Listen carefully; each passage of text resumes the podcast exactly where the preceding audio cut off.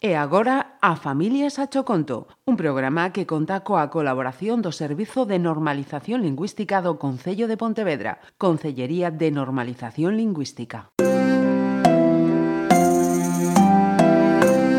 A Familias a Choconto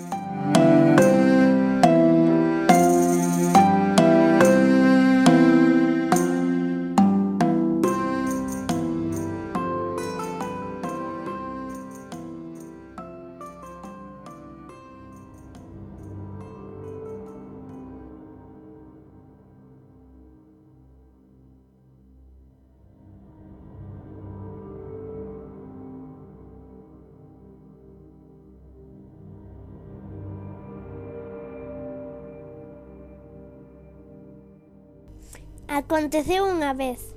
Un día non moi normal, viña do colexio ata a miña casa cando, de súpeto, vin unha luz moi rápida pasar polo ceo. Distinguín unha cabeza redonda con ollos saltóns. Non tiña nariz e a boca era moi pequena.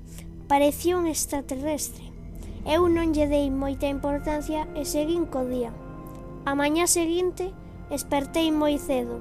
Todo se movía no dormitorio. Fun ao colexio como todos os días e preguntei aos meus amigos se se decataran do que acontecera aquela mañá. Un compañeiro díxome que el vira unha luz ao lonxe, dende a fiesta da súa casa, e parecía que debuxaba unha palabra no ceo.